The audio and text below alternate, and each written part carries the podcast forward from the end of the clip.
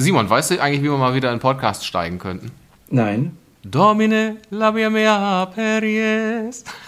Es ist witzig. Neulich habe ich tatsächlich ähm, die Lateinisch, das lateinische Invitatorium mir angehört und musste beim Invitatorium bei der Eröffnung äh, an diesen Podcast an dich denken, Dominik. Weil die Petrusbruderschaft, die, das Priesterseminar Wigratsbad hat eine CD rausgebracht mit Weihnachtsliedern auf Lateinisch gesungen und es beginnt eben mit dem Invitatorium, also genau mit dem, was ist et os meum, irgendwie sowas, ne? Stimmt's? Et os meum annunciabit laudem tuam. So, ich öffne meine Lippen, damit mein Lob zu dir dringe. Irgendwie so geht's. Habe ich jetzt Herr, mal öffne meine Lippen, damit mein Mund dein Lob verkünde. So. Zwei Stimmen für ein Halleluja. Leute, wer so. das hört und noch nicht ausgestiegen ist, der ist aber wirklich richtig. Also, ne, wer, wer, wer nicht aussteigt bei diesem lateinischen Invitatorium, bei der Erklärung, dass er es gehört hat, bei der Weihnachts-CD der Petrusbruderschaft, herzlich willkommen. Das ist euer Podcast. Des Vertrauens, ja. Und zwar zwei Stimmen für ein Halleluja heißt er. Und eine dieser beiden Stimmen ist mir zugeschaltet nach München aus dem Bistum Passau. Dort ist er Pastoralreferent und er hört auf den Namen Simon Riel. Hallo. Und mein Name ist Dominik Possoch, ich bin katholischer Journalist und wir haben hier einen kleinen Podcast, bei dem wir über Gott und die Welt reden. Meine Güte, nein, bei der wir über alles reden, was die Kirche betrifft, was die ganze Welt ist die diesseitige und die jenseitige. Und wir tun das, indem wir zum Beispiel Fragen beantworten, die ihr uns reinschickt. Gleich direkt mal am Anfang, wenn ihr sagt, das ist ja alles ganz funny, aber könnt ihr nicht mehr über irgendwas reden, was mich auch interessiert, dann schickt uns gerne eine E-Mail an halleluja.podcast.gmail.com und dann reden wir darüber, so wie wir das in der Vergangenheit auch schon gemacht haben, zum Beispiel über die Frage, interessiert es Gott eigentlich? wo wir aufs Klo gehen. Gerne nochmal diese Folge nachhören, ein Highlight in der Podcast-Kunst. Haben wir, haben wir das besprochen? Das, muss, das möchte ich gerne nachhören vier Schlücke für ein Halleluja. Ach, guck mal an. Uns interessiert unsere, Sie, wie war meine Antwort? Unsere Osterfolge, ja, die war wahnsinnig spannend. Gut. so, bevor wir aber dazu kommen, was das Thema dieser Folge ist, wobei das können wir schon mal verraten, wir nehmen auf an einem 5. November. Das bedeutet, der 1. November liegt in nicht allzu weiter Ferne und für den einen oder die anderen ist das natürlich klar verbunden, dass der 1. November ist Allerheiligen. So wir hatten schon mal eine Folge gemacht, Folge 17, Mario und Luigi. Da haben wir über Maria, Gottesmutter Maria gesprochen und was für einen Stellenwert eigentlich sie in der Kirche hat und warum sie verehrungswürdig ist, aber zum Beispiel nicht anbetungswürdig. Das sind ja diese beiden, ich habe oh, Cultus Dulie und Cultus Hyperdulie. Man mag mich korrigieren oder die Folge nochmal nachhören, da ist es ganz korrekt. Aber so, und dann haben wir schon gesagt, wir müssen noch mal irgendwann eine Folge machen, wo wir generell über den ganzen Kladderadatsch der Heiligen, was ist das, wer, wer, wer sind diese Leute, noch mal reden. Ja? Über diese ja. gesamte Mischpoge der Heiligen. So, und das ist das Thema der heutigen Folge. Heilige, was? Soll das eigentlich? Was ist mit denen anzufangen? Brauche ich die unbedingt? Welchen Stellenwert haben die? Sind die sowas wie, wie Gottes kleine Helferlein? Oder sind die Stellvertreter? Hä? Da gibt es ja durchaus einige Fragen. Und über Hast diese du gerade versucht, unsere Lujas zu imitieren mit diesem Hä? Nein, das ist wie Hör mal, der, wer da hämmert, wer das noch so. kennt. Hä? So, aber bevor wir das machen, eigentlich, die Lujas, wie wir liebevoll unsere Hörerinnen und Hörer nennen, wissen, jetzt kommt eigentlich die Stelle an diesem Podcast, wo wir die Sachen, die in der letzten Folge ein bisschen krumm geblieben sind, nochmal gerade rücken. Und zwar in unseren Mesner-Tätigkeiten. Tatsächlich aber hat aber heute gar keinen Halt drauf. Müssen wir mal, nochmal neu machen. In unseren Mesner-Tätigkeiten. Tatsächlich aber gab es in der letzten Folge nichts, was uns aufgefallen wäre, was einer Mesner-Tätigkeit bedürfte. Wir haben es ja auch nicht gehört, die letzte Folge, oder? Das haben viele nicht, das haben viele nicht. Das sehe ich an den Abrufzahlen. Insofern, ne, gerne nochmal an dieser Stelle abonnieren. Deswegen aber gleiten wir in die eine Rubrik ein, die uns eigentlich mit am besten gefällt. Der Schluck zum Sonntag. So, für die neu dazugestiegenen in dieses Podcast Mobil, das ist die Rubrik, wo wir uns etwas zuprosten in dieses Podcast Mobil ist es neu. Ja, Natürlich. So wie das, der Papst hat das Papamobil. Wo sind wir bitte schön unterwegs? Im Podcastmobil. Ach so. Also hier, wie der Name schon verrät, ist es der Schluck zum Sonntag. Meistens ein alkoholhaltiges Getränk, was uns ein bisschen mehr dazu befähigt, über diese anstrengenden Themen zu sprechen, wie zum Beispiel Heilige. Simon, was kommt bei dir ins Glas? Ich habe mir heute einen äh, Rotwein nebenher gestellt. Diesen Rotwein habe ich ausgewählt, A, weil ich mich mit Rotwein gar nicht auskenne und B, ich habe mich auf die Vorbereitung hier für dieses Thema Heilige, wie soll ich sagen, ich habe mich so hart ärgern müssen über diese Dummheit und deswegen habe ich einen Rotwein ausgewählt, der Primitivo heißt, weil genauso sind die Argumente. Primitiv. Ja, das scheint ein sehr guter Rotwein zu sein. 2,99 bei Aral. Aral nicht, äh, wir gehen immer zu Archeb oder Shell. Aral ist zu teuer, ne? Aral ist. Während du den Rotwein schon mal atmen lässt, damit die Tannine besonders samtig werden, präpariere ich hier schon mal mein Getränk. er präpariere, bereite sich vor, den komorgemäßen Stoff. Und zwar Es schaut gekonnt aus, was ich hier sehe, liebe Lujas. Ihr seht es nicht, aber es ist. Was ist denn das? Was sind denn das für Eiswürfelbehälter, die du hast? Da sind große Eiswürfel drin. Die sind ja so Weil groß wie meine Faust. Eben, weil der Vorteil bei großen Eiswürfeln ist, du als alter Barmixer müsstest ja eigentlich wissen, Die nehmen viel Platz im Glas weg, man spart sich die Flüssigkeit und man macht mehr Gewinn. das ist die monetäre Sichtweise, die praktische Sichtweise ist, große Eiswürfel schmilzen langsamer. Das heißt, man hat mehr Kontrolle über den Verwässerungsgrad des Drinks. So, wir haben hier einen kleinen Schuss Zitronensaft, haben jetzt hier Spicy Ginger, was ich hier ins Glas geben werde. Und jetzt, wie der Fachmann sagt, floate ich Goslings Black Seal Bermuda Black Rum drüber. Und dadurch, dass wir das so floaten, ergibt sich daraus auch eine sehr schöne Färbung. Oh ja. Oh ja, schön. Und das ergibt einen Drink, der perfekt ist für diese schon sehr herbstliche Zeit, denn er heißt Dark and Stormy. Oh. Und tatsächlich einer der wenigsten Drinks, die markenrechtlich geschützt sind. Dark and Stormy darf es nur heißen, wenn es Goslings Black Seal Bermuda Black Rum ist. Okay, dann auf, auf, Auf das Wohl. Markenschutzrecht. So. So, auf das Markenschutzrecht.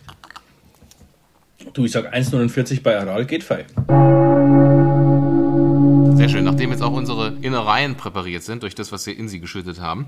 Simon, Dominik. wir haben bei der letzten Rubrik, die heißt Der Schluck zum Sonntag, hatten wir über eine theologische Anschlussfrage gesprochen, die sozusagen ein bisschen noch im Unbeantworteten blieb, nämlich warum oder woher wissen wir, dass die Schlange in der Schöpfungsgeschichte, darüber haben wir ja auch schon gesprochen, Ja. in der Schöpfungsgeschichte denn der Teufel ist? Das steht doch da nirgends. Das ist richtig, hast du vollkommen recht. Da steht das äh, hebräische Wort für Schlange Nachash. Und ähm, dieses, dieses Wort haben wir auch noch in Jesaja zum Beispiel und auch dann später im Griechischen in der Offenbarung des Johannes. Und das bezieht sich dort immer auf den Satan. Und so kann man eben, wenn man die Bibel als Ganzes liest, dieses Wort immer in Bezug auf Satan, dann dort auch in Bezug auf Satan lesen. Und so kommt es auch zur Deutung, dass der Teufel hier die Schlange ist. Ich glaube, das langt auch für eine theologische Anschlussfrage. Du, ich habe das gehört im Auto, die Folge, ja. Und du hast dann als letzte Mal. Und ich bin richtig erschrocken, als es über die großen Lautsprecher im Auto kam. Gut, das war's äh, meinerseits. Ich klinge mich Ja, dann dann aus. Bis nächste Woche. Tschö. Ja, vielen herzlichen Dank. Dann trinken wir jetzt aber weiter, weiter, äh, liebe Lujas, und wir reden ein bisschen über die Heiligen. Habt ihr einen Lieblingsheiligen? Schickt mir eine E-Mail. Ich warte so lange hier. Das ist sehr gut. Schickt mir euren Ich warte so lange hier. Ähm, hast du einen Lieblingsheiligen, Dominik? Eigentlich, eigentlich ja, weil es auch mein Firmenpatron ist. Und zwar ist es der Firmenpatron? Ja, einen Heiligen, den man besonders gut findet, den kann man zu seinem Firmenpatronen machen. Habe noch nie Ist- gehört, aber erzähl mir mehr davon. Ja, Volksfrömmigkeit, da wo ich herkomme. Okay. Und das ist, also mein Lieblingsheiliger ist äh, der heilige Franz von Sales. Warum? Aus wahrscheinlich einem sehr simplen Grund, nämlich weil er auch der Schutzpatron der Journalisten ist. Und tatsächlich ist immer, wenn ich irgendwie so vor einer journalistischen, also vor einer beruflichen Herausforderung stehe, steht da häufig ein heiliger Franz von Sales bitte für mich. Und ich hatte auch immer wieder das Gefühl, dass dann mal so eine Art Blitzeinfall kam oder ich zumindest mich nicht vollkommen vergaloppiert habe, Du hast recht, Simon, an dieser Stelle, ich müsste das mal häufiger machen, bevor wir Podcast aufzeichnen. Aber hast du denn einen Lieblingsheiligen, Simon? Ja, ich Oder habe jetzt Lieblingsheilige gibt ja. Richtig. Ich weiß, dass du über die heilige Perpetua hast du doch deine Abschlussarbeit geschrieben. Und die heilige Felicitas, die beiden, ja. Äh, das stimmt, die hätte ich jetzt tatsächlich auch gerade genannt als große Heilige der Kirchengeschichte, beide gestorben um das Jahr 203. Aber ich glaube, es ist doch tatsächlich, wie ein lieber Kommilitone von mir mal sagte, Jupp der Malocher, Josef der Arbeiter, der Ziehvater des Herrn. Irgendwie begleitet der mich immer mal wieder und ich glaube, das wäre mein Lieblingsheiliger. Wir haben jetzt schon so ein bisschen drüber erzählt, aus unserer Privatfrömmigkeit, aber da verbirgt sich ja schon dieses zu sagen, heiliger Franz von Sales, bitte für uns. Also, wie ist dieses gesamte Heiligentum denn eigentlich zustande gekommen? Also man muss ja sagen, Heilige nach unserem Verständnis sind Menschen, die bereits im Himmel sind.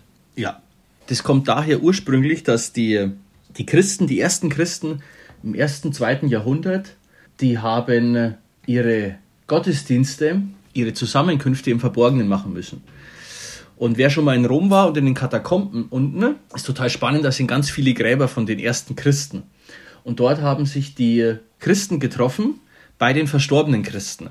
A, aus einem praktischen Grund, in den Katakomben hat sie keiner gefunden. Und B, die haben gesagt, unsere Gemeinschaft, unsere christliche Gemeinschaft, die den Tod überwunden hat, das, e, wir glauben ans ewige Leben. Deswegen geht unsere Gebetsgemeinschaft, unsere Kirchengemeinschaft, unsere Glaubensgemeinschaft über den irdischen Tod hinaus, weil wir ans ewige Leben glauben. Und deswegen sind wir bei denen, wenn wir unseren Gottesdienst feiern. Deswegen feiern wir teilweise auch auf deren Gräbern den Gottesdienst. Und ähm, daher kommt diese Heiligenverehrung ursprünglich, dass man eben glaubt, die Gebetsglaubensgemeinschaft mit den Verstorbenen, also mit dem irdischen Tod, geht es weiter, weil wir an das ewige Leben glauben. Und bei denen nahe sein, dass wir bei denen nahe sein wollen, das kennen wir heute auch noch, wenn wir aufs Grab von unseren Angehörigen gehen. Da gehen wir auch hin, weil wir da glauben, da sind wir denen näher. Und so kam das auch bei den Christen, die gingen zu deren Gräbern und haben da zusammen so hofften die mit denen gebetet. Daher kommt diese Heiligenverehrung, die wir haben. Nicht so das heißt, ausgeformt, wie wir es heute haben, aber ursprünglich da kommt es her. Es ist also keine Erfindung von irgendeinem verrückten Papst im 9. Jahrhundert oder im 13., sondern ist wirklich ursprünglich christlich. Wollte ich gerade sagen, also aus der Tradition der jungen Kirche heraus, wie ja so vieles. Genau, und nicht nur, nicht nur in Rom, sondern eben auch in Ägypten, in Syrien, in äh, in Griechenland, also wirklich an unterschiedlichen Orten haben die Christen das getan zu Beginn. Also es ist nicht ein einer Strang, das erkennt man heute auch noch, das hat die römisch-katholische Kirche, die orthodoxe Kirche hat es genauso mit der Heiligenverehrung. Genau, also viele, viele christlichen Kirchen, die das haben, auch dann die, die Kopten oder genau. whatnot. Mhm.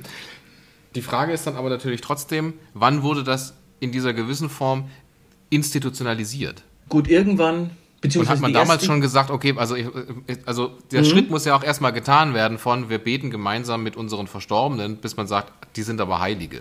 Also das ja. muss ja auch irgendwie. Also, die haben ja geglaubt, ihre Verstorbenen sind jetzt bei Gott. Und das ist ja das, was du am Anfang schon gesagt hast, das ist eigentlich so, das sind unsere Heiligen. Heute gibt es da natürlich, wie wir so sind in Europa, ein ausgefeiltes bürokratisches System, wann ist jemand heilig und wann nicht. Aber damals war es so, die ersten Christen, die meisten haben eigentlich das Martyrium erlitten. Außer sie sind dann irgendwann aus Altersschwäche normal gestorben. Aber viele sind, haben das Martyrium erlitten, kommt vom griechischen Martys. Zeugnis geben, haben mit ihrem Leben Christus bezeugt. Oder sie sind dafür gestorben, weil sie Christus nicht abschwören wollten. Das waren die ersten Heiligen. Übrigens, alle Päpste bis ins vierte Jahrhundert haben das Martyrium erlitten, nur so nebenbei. Wie kam es denn dann dazu zu diesem Heiligen überhaupt? Äh, war das deine Frage? Entschuldigung, ich bin jetzt. Ja. Naja, dann wann, genau. wann wurde das institutionalisiert sozusagen? Genau. Heilig wird man auch oder wird man dann, da hat sich auch der Begriff geprägt, wenn man zur Ehre der Altäre erhoben wird. Das heißt, wenn auf deinem Grab die Messe gefeiert wurde, dann warst du institutionalisiert, könnte man sagen, heilig. Das hat dann auch dazu geführt, im Mittelalter, quasi wenn man auf Gebeinen, ein Priester, ein Bischof, die Messe gefeiert hat, dann war der de facto zur Ehre der Altäre erhoben und war heilig, was nicht oft vorgekommen ist, aber was es schon gab. Aber das war dann wirklich auch bei Personen, die besonders waren. Aber so wurde das erstmal institutionalisiert, die wurden zur Ehre der Altäre erhoben. Ist ja heute auch noch so, dass in jedem Altar eine Reliquie, das heißt ein Knochen oder sonstiges von, der, von einem Heiligen sein muss. Kommt aus der Urkirche, habe ich schon beschrieben. Und es hat sich dann immer weiterentwickelt und so gibt es heute dann eben eine Kongregation in Rom, für die für Selig- und Heiligsprechungsverfahren zuständig ist. Die prüfen dann eben, beziehungsweise die Ortskirche, also die Diözese, aus der ein potenzieller Heiliger kommt, prüft und sammelt Beweise für eine Selig- oder Heiligsprechung. Erst, es kommt immer erst eine Seligsprechung und dann gegebenenfalls eine Heiligsprechung. Wenn die Person das Martyrium erlitten hat, das heißt direkt für Christus gestorben ist, dann ist es relativ einfach äh, selig bzw. heilig gesprochen zu werden. Wenn das nicht vorliegt, dann bedarf es eines tugendhaften Lebens, das mit Beweisen unterfüttert ist und ein Wunder mindestens. Das ist meist ein medizinisches Wunder, das zum Beispiel auf das Gebet eines potenziellen Heiligen eine andere Person geheilt wurde, das man nicht medizinisch erklären kann. Also da müssen auch verschiedene Ärzte verschiedene Gutachten vorlegen, das wird alles genau geprüft mittlerweile, dass man wirklich sagt, es ist nicht anders zu erklären wie durch ein Wunder. Und wenn das vorliegt, dann folgt ein Selig- bzw. Heiligsprechungsverfahren. Dieses Wunder ist dann aber passiert, nachdem die Person gestorben ist. Ja, das kann auch zu den Lebzeiten. Also in der Regel zu den Lebzeiten. Das heißt, kann auch aber auf Anrufung der Person, also, aber in der Regel zu Lebzeiten das heißt, der Person. Das heißt, Johannes Paul II. zum Beispiel, nehmen wir konkret den Heiligen, bei ihm ist ein Wunder, zwei Wunder sogar überliefert, aber das erste, das äh, zunächst mal für die Seligsprechung schon ganz klar war, weil es da gab schon viele Berichte drüber. Da ist auf seine Fürsprache, auf sein Gebet hin eine Person geheilt worden, das medizinisch nicht erklärbar war. Und wir alle wissen, Johannes Paul II. war Papst von 1979, nee, 1978 bis 2005. Und da war die Medizin doch schon ein Stückchen weiter. Und da eben alle Gutachten haben festgelegt, wir können nicht erklären, wie die Person geheilt wurde. Und so konnte der dann selig bzw. heilig gesprochen werden. Das heißt, der Papst war bei einer Person und hat gebetet und dann ist die Person geheilt worden. So, genau. Okay, das heißt, sowas braucht es, um dann sagen zu können, nachdem diese Person allerdings dann gestorben ist, die ist bitte heilig zu sprechen. Genau, also der potenzielle Heilige muss äh, ich, ich erinnere mich auch noch daran, bei der, diese Bilder hat vielleicht auch der eine oder die andere auch gesehen, diese Santo Subito, was dann nach dem, nach dem Tod, glaube ich, äh, dann ja. auch viele dann hochgehalten haben, also sofortige Heiligsprechung. Ja. Dann ist jetzt natürlich die Frage, was, was soll das mit den Heiligen? Also, warum muss ich, wenn ich jetzt katholischer oder orthodoxer Christ bin, also einer christlichen Kirche angehöre, die Heiligen hat, was muss ich dann mit den Heiligen anfangen? Muss ich mit denen überhaupt was anfangen? Oder bin ich, bin ich ausgeschlossen? Kann ich selber nicht heilig werden, wenn ich nicht sage, die Heiligen sind ganz wichtig für mich? Also, zunächst mal in den Himmel kommen kannst du auch ohne jemals einen Heiligen angerufen zu haben. Aber du solltest das Heiligentum nicht verneinen, denn dass es das gibt, das ist äh, schon katholische Lehre und auch in der orthodoxen Lehre ist es äh, verbindlich zu glauben, denn die Heiligen sind nichts anderes wie, die haben es schon geschafft, die sind bei Gott. Und zu glauben, dass es Menschen gibt, die gestorben sind und bei Gott sind, also im Himmel sind, also das ist, das eine Grundwahrheit. Das, genau, ja, das ist Grundglauben. Das ist ja das, was, ich, was, was wir alle hoffen, dass wir eines Tages sind. Genau. Ja. Dass wir eines die, Tages Kern, alle Heiligen sind. Genau die Krux liegt ja daran, können wir mit denen irgendwie kommunizieren oder nicht. Und da liefert ja auch schon die, die alte Kirche die, die Kernaussage, sie glaubte das, weil sie eben sagte, wieso soll unsere Glaubensgemeinschaft beendet sein beim irdischen Tod, wenn wir doch sagen, wir glauben ans ewige Leben und wir sind alle auf das ewige Leben hingetauft und da gibt es nur diesen Break des irdischen Todes, aber ansonsten ändert sich an unserem, unserem Zustand des Erlöstseins nichts mehr. Und den Gedanken teile ich. Und das ist auch der katholische Gedanke von Anfang an gewesen. Da gab es ja dann 1500 Jahre später. Gab es ein bisschen Disput darüber, auf den kommen wir gleich nochmal ein, weil wir, wenn wir von christlichen Kirchen sprechen, die Heilige haben, sind das nicht alle christlichen Kirchen. Doch, nur die kirchlichen Gemeinschaften fallen raus. Touché. Gibt es denn? Das ist natürlich auch die Frage, ist das etwas, was wir nur verbrieft wissen aus der Tradition der jungen Kirche oder gibt es bereits auch Schriftzeugnis davon, dass Heilige auch schon früher irgendwie gedacht mhm. wurden? Also gibt's, mhm. wird in der Bibel irgendwann mal gesagt, Heiliger Josef, Heiliger Josef, mal hoch, mal los. Nee, das äh, wird leider nicht gesagt, weil dann könnte das Luther ja nicht so klar ablehnen, wie er es getan hat. Also, wenn wir in die Schrift schauen, die Schrift hat, hat einen Vor-, einen riesen Vorteil, dass es die Schrift gibt, aber auch einen Nachteil, wenn man sie absolut setzt. Das ist das, was Luther getan hat, was heute die Protestanten meiner Meinung nach nicht mehr tun, aber was eigentlich der Auftrag Luthers wäre, die Schrift absolut zu setzen. Ich sag's mal so platt, natürlich tut auch ein Protestant es nicht im Gänze, aber im Grund, Grundsatz ist es das, was Luther unterschieden hat zur katholischen Lehre damals, die Schrift absolut zu setzen. Wenn ich die Schrift absolut setze und nur sage ganz klar, was da wie drin steht, und nur wenn es deutlichst formuliert ist, dann ist es relevant, dann müssen wir das weiter tun. Ja, dann hatte Luther ein Problem, weil mit, da kam, kam tatsächlich was vor im zweiten Buch der Makkabäer, das nicht zu seiner heiligen Theorie gepasst hat. Und dann hat Luther einfach die Makkabäerbücher aus der Bibel rausgeworfen. Also als Beispiel, die katholische Bibel hat und hatte 73 Bücher, die lutherische hat 66. Ja, was ist mit den Büchern passiert? Die hat Luther hinausgeworfen. Ich sage jetzt mal als katholischer Überspitzer, das hat nicht zu seiner Theologie gepasst.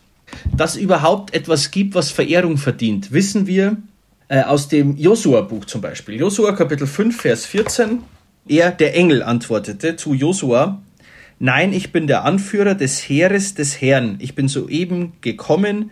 Da fiel Josua auf sein Angesicht zur Erde nieder, um ihm zu huldigen, und fragte ihn, was befiehlt mein Herr seinem Knecht? Also Josua fällt vor dem Engel nieder, um ihn zu huldigen, um ihn zu verehren. Äh, da gibt es auch noch eine Stelle im Buch Tobit, wo das eben auch beschrieben ist, dass man Engel verehrt. Also es gibt es, dass man etwas verehren darf, was nicht Gott ist. Nicht anbeten, sondern verehren. Das gibt es in der Heiligen Schrift. Also man kann nicht sagen, man darf nur es gibt noch etwas daneben.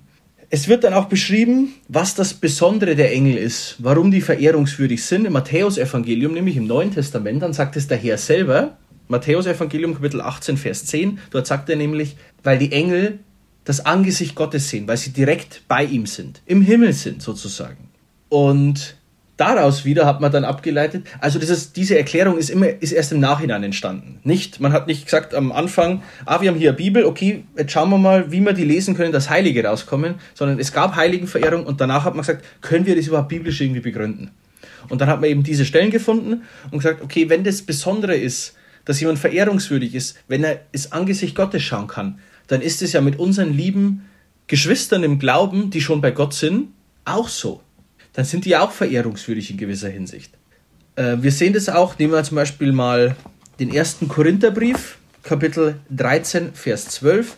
Das kennen viele diese Stelle, wenn sie geheiratet haben, denn das ist das Hohelied der Liebe bei Paulus. Jetzt schauen wir in einen Spiegel und sehen nur rätselhafte Umrisse, dann aber schauen wir von Angesicht zu Angesicht. Jetzt ist mein Erkennen Stückwerk, dann aber werde ich durch und durch erkennen, so wie ich auch durch und durch erkannt worden bin. Das heißt, die Heiligen sind die nach dem irdischen Tod, die tatsächlich von Angesicht zu Angesicht schauen. Gibt es auch im 1. Johannesbrief, Kapitel 3, Vers 2. Und dann kommt eben diese Stelle im Makkabäerbuch zu tragen. Makkabäer, zweites Buch der Makkabäer, Kapitel 15, Vers 11 bis 16. Der Dominik verlinkt es in den Shownotes, ich fasse es kurz zusammen. Dort ist eben die Fürbitte Heiliger.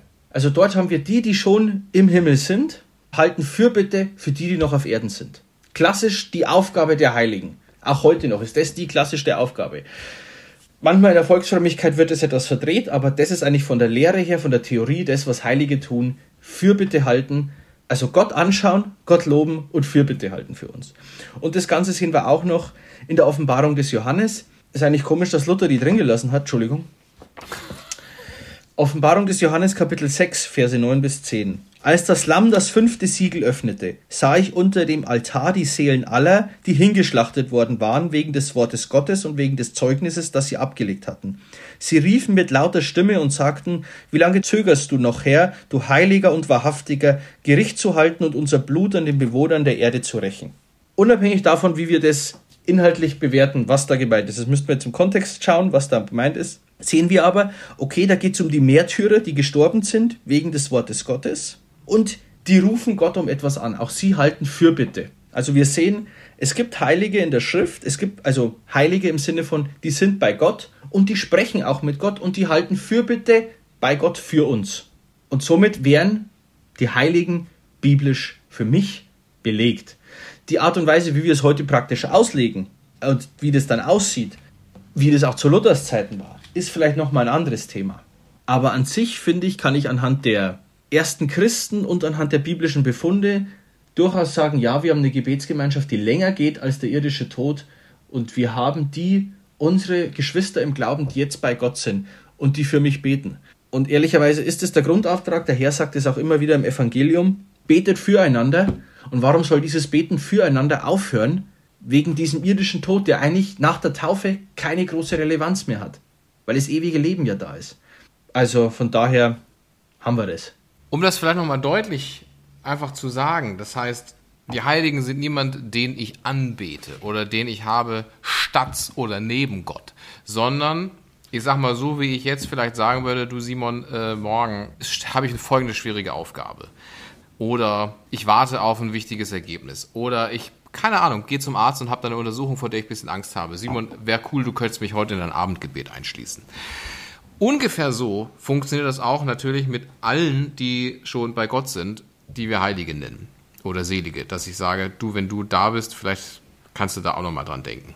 Also so ungefähr, glaube ich, kann man das relativ verständlich machen. Das genau. heißt natürlich aber auch, damit ich selber in den Himmel komme, sind jetzt die Heiligen, die Heiligen sind jetzt nicht halsenotwendig, um zu sagen, ohne die geht's nicht. Aber genau. mit denen geht's vielleicht, geht's vielleicht einfacher. Für mich zumindest so. auch in meiner, in meiner Frömmigkeit heraus. So ist es. Das heißt tatsächlich aber auch, wenn wir im Glaubensbekenntnis sagen, dass wir an die Gemeinschaft der Heiligen glauben, eigentlich glauben wir dann an uns. Im Endeffekt ja. Weil wir, also wir müssen uns kurz lösen von dem Begriff, den wir im Kopf haben bei Heilige. Da denken wir nur an die von der Kirche offiziellen als heilig gesprochene. Aber geheiligt sind wir alle durch die Taufe. Und die Gemeinschaft der Heiligen ist eben die, die alle, die getauft sind und dann Christus die Taufe auch annehmen natürlich. All die sind die Heiligen und zwar hier auf Erden und die im Himmel. Das ist, wie du sagst, die Gemeinschaft der Heiligen. Es ist ja so, das haben wir, glaube ich, auch schon mal im Podcast erwähnt, ich war ja nicht immer katholisch, ich bin ja konvertit, daher auch dieser Eifer. Und ich weiß noch, dass ich bei einem Gespräch mit meinem damals evangelischen Pfarrer, der wird auch heute noch evangelisch sein, aber im Sinne von damals war er mein Pfarrer, dass er gesagt hat, Heilige, ja, er erklärt sich das vielleicht so ein bisschen so in diesem im Himmel sein. Für ihn war das klar, im Himmel ist man nur dann, wenn sozusagen Christus wiedergekommen ist, dann kommen wir erst in den Himmel. Er sagt aber, naja, wenn ich jetzt schlafe, und dann wache ich auf. Ich weiß ja nicht, wie lange ich geschlafen habe. Ungefähr so erklärt er sich, dass es auch im Himmel Leute geben kann, die aber einfach nicht wissen, wann sie gerade aufgewacht sind. Ich fand das immer sehr bemüht von der, Be von der Begründung her.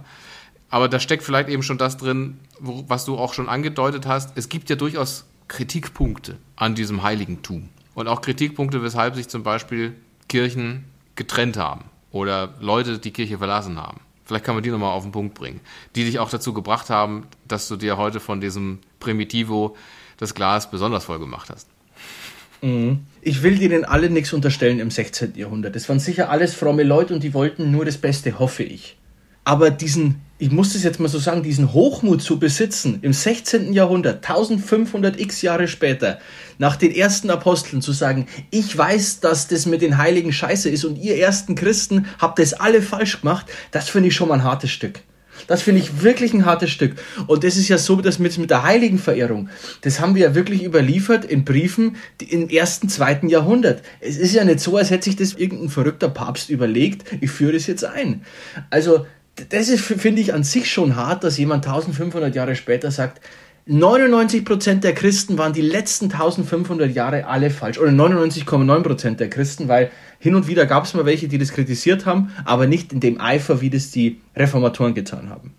Und dann kommen die Kritikpunkte. Und es tut mir leid um jeden Evangelischen, der uns zuhört. Und ich, uns hat ja mal ein evangelischer Pfarrerssohn geschrieben. Es tut mir leid, aber ich tue mich so schwer, das nachzuvollziehen.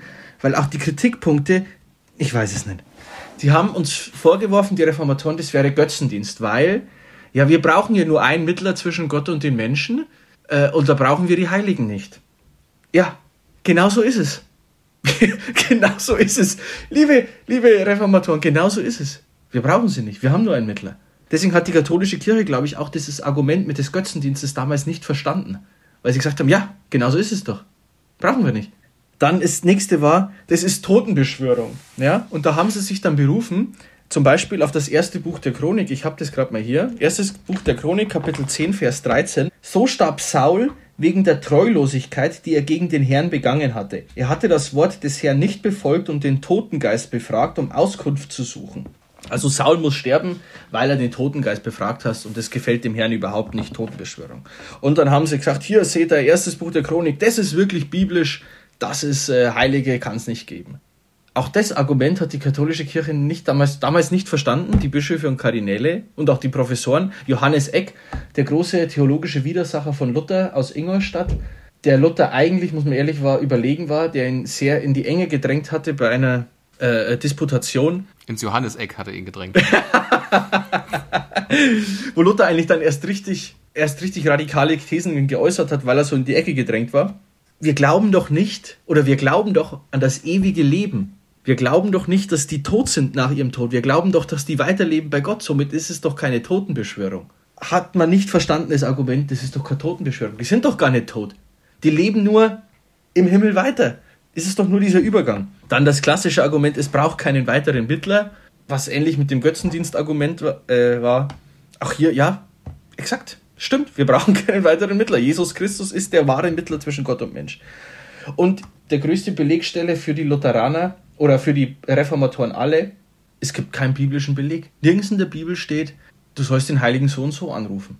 So, jetzt ist es natürlich spannend mit dem biblischen Beleg, weil was ist ein Bibel? Bibel ist A, ein, ein Ergebnis der Tradition der Kirche und B, haben wir schon gesehen, dass Luther einfach mal zack flockig sieben Bücher aus der Bibel rausgestrichen hat.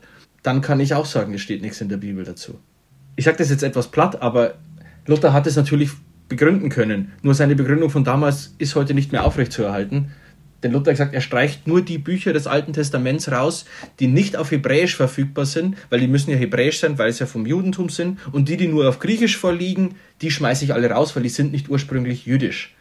Mittlerweile hat man halt Schriftrollen gefunden, die älter sind als Luther, aber auf Hebräisch. Ja, Glück laufen. Bist du fertig? Ganz zum Schluss vielleicht noch eine Sache. Der eine oder andere Luja mag sich fragen, jetzt haben die da über Selige und Heilige gesprochen. Was ist denn da überhaupt der Unterschied? Im Prinzip, für den Heiligen oder für den Seligen gibt es keinen Unterschied. Die sind beide im Himmel. Hat die Kirche festgestellt mit ihrer Autorität, sage ich jetzt mal so. Der Unterschied ist, Selige werden nur in ihrer Ortskirche verehrt, auch liturgisch verehrt. Das heißt, dass die zum Beispiel ein eigenes Messformular haben, das heißt eine Messe mit Texten, die zu dem Seligen passen. Heilige werden in der ganzen Weltkirche verehrt. Jetzt glaube ich, haben wir alles on point delivered. Dann darauf nochmal einen kräftigen Schluck Primitivo. Macht er das Glas nochmal ganz voll. Ist das eigentlich so, wenn der Priester bei der Wandlung an seinen eigenen Weinkeller denkt, dass es schwierig wird? Wieso wird das schwierig? Dass er dann aus Versehen seinen Weinvorrat in Blut Christi wandelt? Nee. Nur was auf dem Korporale liegt, wird gewandelt. Sehr gut. Aber spare ich mir schon die theologische Anschlussfrage beim nächsten Mal. In diesem Sinne hoffen wir, wir haben jetzt alle Fragen, die ihr zu Allerheiligen oder zu allen Heiligen hattet, beantwortet. Weitere Fragen wie immer gerne an halleluja.podcast.gmail.com. Gerne bei Apple Podcasts bewerten. Fünf Sterne wären ziemlich nice. Auch abonnieren und überall sonst teilt uns und schickt uns euren heidnischen Freunden weiter. In diesem Sinne einen schönen Sonntag. Amen. Zwei Stimmen für ein Halleluja.